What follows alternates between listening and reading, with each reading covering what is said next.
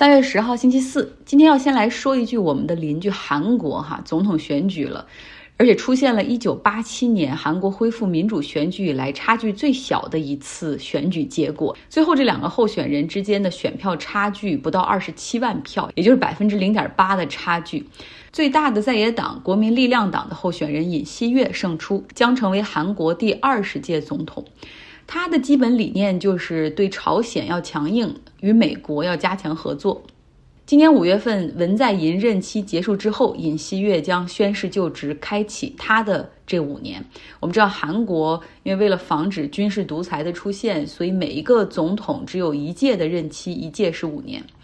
那在韩国政坛的定义上，文在寅属于那种进步改革派 （progressive），尹锡悦呢则属于保守派。举个例子，我在的领域新能源，文在寅是非常支持韩国发展海上风电的，但是这个尹锡悦则是站在渔民群体一边啊，他是说海上风电会破坏渔业的发展，为什么非要搞这个呢？嗯，但实际上，刚才他说的那些是不符合实际情况的哈。然后另外呢，他又是韩国传统这父权文化这边倾向比较明显，说白了就是有点反女权哈。至少他是为了吸引那一部分的选民。那竞选的时候，他曾经说过，如果强调性别平等的话，那就是歧视女性。所以他还承诺说，上任之后会废除那个性别平等和妇女部。坚决不同于文在寅政府愿意和朝鲜进行平等对话，尹锡悦他则是要对朝鲜进行先发制人的打击，哈，坚决要确保朝鲜半岛没有核武器，甚至呢还提出要额外的花钱去购买萨德导弹来进行部署，包括要和美国举行更多的联合军事演习等等。那在商业方面，他是那种亲近商业的，提倡小政府。你看他要想的一些法律哈，比如说要放宽劳动法，要放宽对最低工资和最长工作时间的限制，也就是说不设最低工资，然后也不限制你一天工作多少小时。所以你看这是多么典型的保守派。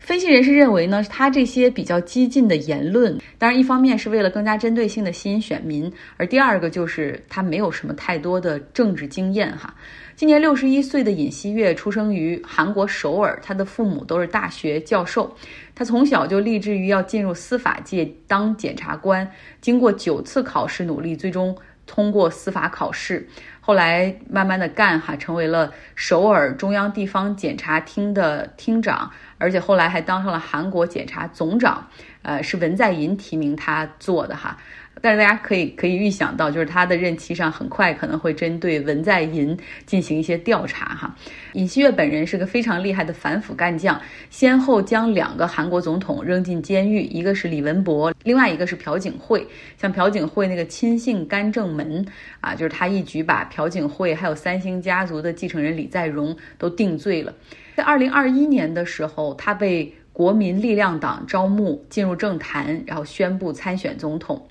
其实有一个非常有意思的现象，在日本。那些大部分人都不太关注政治，也不太关心选举，也就是爱谁谁，跟我们好像没什么太大关系。但是韩国则不一样，你看，就像我这个邻居旅居美国多年的韩国大姐，都非常热衷于这个，然后成天在电视上看、报纸上看、媒体上看，一腔热血，还去韩国领事馆投票等等。韩国大选的投票率也比较高，基本上都是在百分之七十五以上。那这种民间的热血体现在总统竞选的过程。程之中，就是它的一个激烈性，像候选人之间哈，也是互爆黑料，然后包括我们也知道，韩国政坛有一个传统，就是基本上每一个前总统后面都会被扔进监狱。那可能是因为有朝韩问题的存在，好像让大选的胜负总是好多聚焦点都是在外交政策上，但是实际上。呃，从更多年轻人的角度来说，他们更关注国内的一些问题，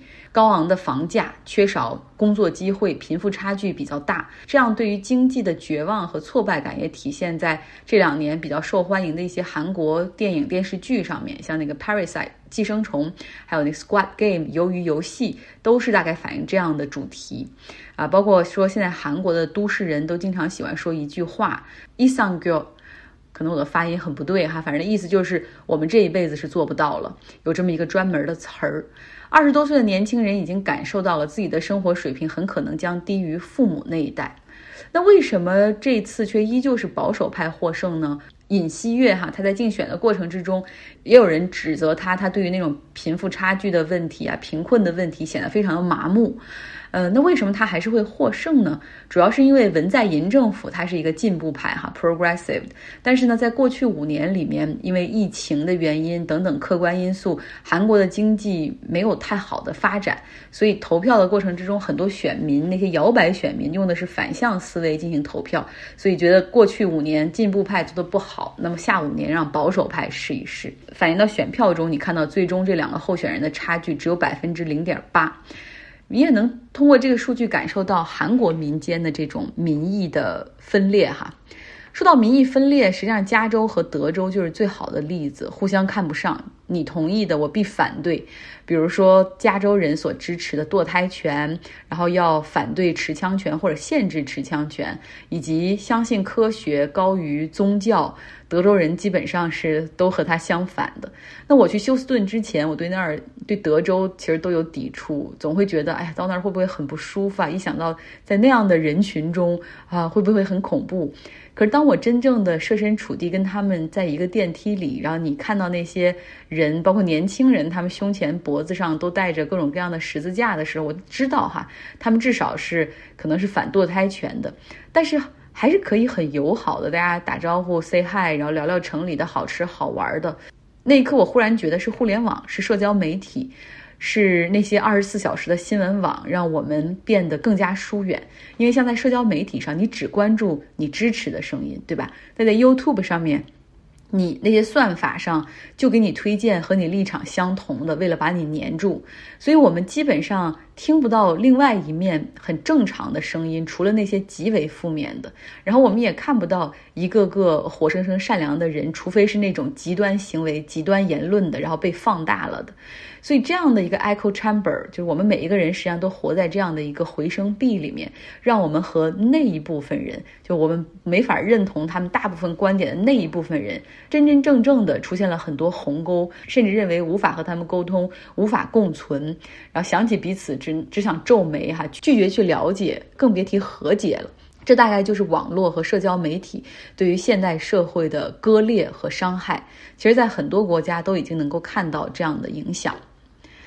OK，最后我们来关注一下乌克兰哈。今天，乌克兰外长和俄罗斯外长将在土耳其的安卡拉进行会谈，这是战争开始之后两个国家最高级别的人物的对话。可是，在地面上呢，我们看到俄罗斯针对平民的攻击则是愈演愈烈。南部港口城市马里乌波尔，俄军空袭了几栋民用大楼，其中还包括一个妇产儿童医院。孕妇们被搀扶着从袭击中撤离，至少造成十七人受伤。那这次袭击是发生在双方同意停火、让平民百姓撤离的这个时间段，所以乌克兰方面是非常气愤。另外，据联合国的消息表示，在过去几天里，俄军至少发起了十八次对于乌克兰各地医院的空袭。那为什么要袭击医院？这是很多人不理解也不能接受的。另外呢，在东北部城市奥克提卡，俄军在凌晨轰炸了一个居民区和附近的天然气管道。另外，附近的一个大城市苏米也是连续第三天遭遇空袭。我们前两天其实讲过，俄罗斯为什么没能够实现闪电战攻下乌克兰，因为他们的袭击遭遇到了始料未及的抵抗。所以你可以看到，普京最近的措辞也发生了一些变化。入侵之前，哈，他信誓旦旦地说乌克兰政府是一群新纳粹和有毒瘾的那些腐败的人控制的，然后这次就是要把他们推翻，然后为乌克兰人民伸张正义等等，然后还呼吁乌克兰军队哈，然后见到他们就要投降，然后大家快速。结束这场战争，但是到现在，战争已经进入到第三周了，俄军却遭遇到了非常强烈的抵抗，哈，以及你看到越来越高涨的这个乌克兰的气势。那这一边，俄罗斯方面，普京的措辞有所松动，包括他对埃尔多安说，已经准备好了为结束战争进行谈判。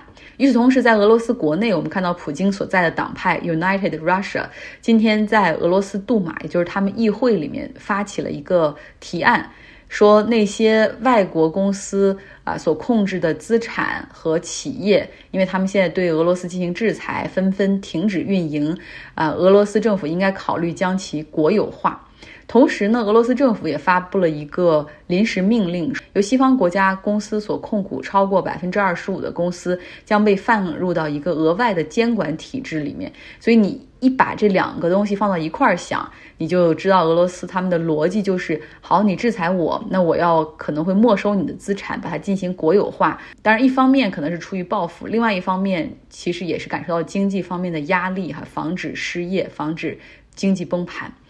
那我们再看另一边，实际上世界货币基金组织今天批准了一笔十四亿美元的紧急援助，哈，要拨给乌克兰。同时，波兰这边还要给乌克兰捐二十八架 MiG 二十九战斗机。那被后来是被美国人劝阻，因为担心这个如果真的捐过去的话，波兰你作为北约国家在开战的时候，然后去捐这个，可能会被俄罗斯视为北约参战，会激化现在的一个事态。那目前呢，大家的判断是双方很可能会愿意进行和谈，并且达成一致。像今天泽连斯基也表示说，啊，他愿意去修改乌克兰宪法所赋予他们加入北约的这种意愿。然后大家也视为说，这可能是要给普京一个台阶。那普京愿不愿意往这个台阶上踩，然后走下来？就是另外一个问题了。他把我们知道，普京是一个很有 ego 的人，哈，是有雄心抱负的人。他把乌克兰视为自己职业生涯中最重要的一件事情，而且二零二四年他还面临着大选。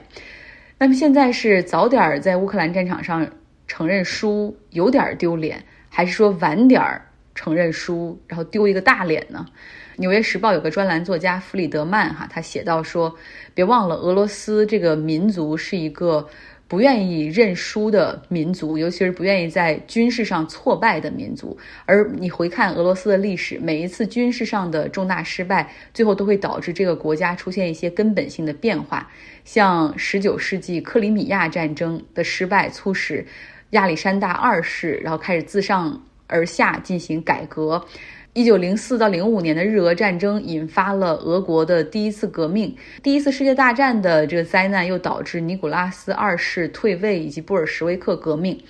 阿富汗战争成为了苏联领导人戈尔巴乔夫改革的一个关键因素。那如果说现在他们会输掉乌克兰这场战争的话，那对普京意味着什么？可能这是他现在需要评估的哈。是要面临着那些变革的风险，还是不惜一切代价去获得胜利？比如说轰炸更多的大城市，针对平民进行更多的袭击。当他在这条路上越走越远的时候，你会发现他根本就没有办法回头哈，因为一旦。战争结束了，他失去权利，他就会立刻被送到战争法庭。失去权利就意味着入狱或者死亡，所以他会用尽一切手段，甚至可能考虑启用核武器哈来捍卫他的所谓的胜利。所以这个时候要看西方国家或者乌克兰能不能够提供给他一个让他真正能够捡回颜面的一个方案，一个很大很大的台阶，很大很大的礼包。所以这个时候就是。你到底是要承受失败的胜利呢，还是胜利的失败呢？好了，今天的节目就是这样，希望你有一个愉快的周四。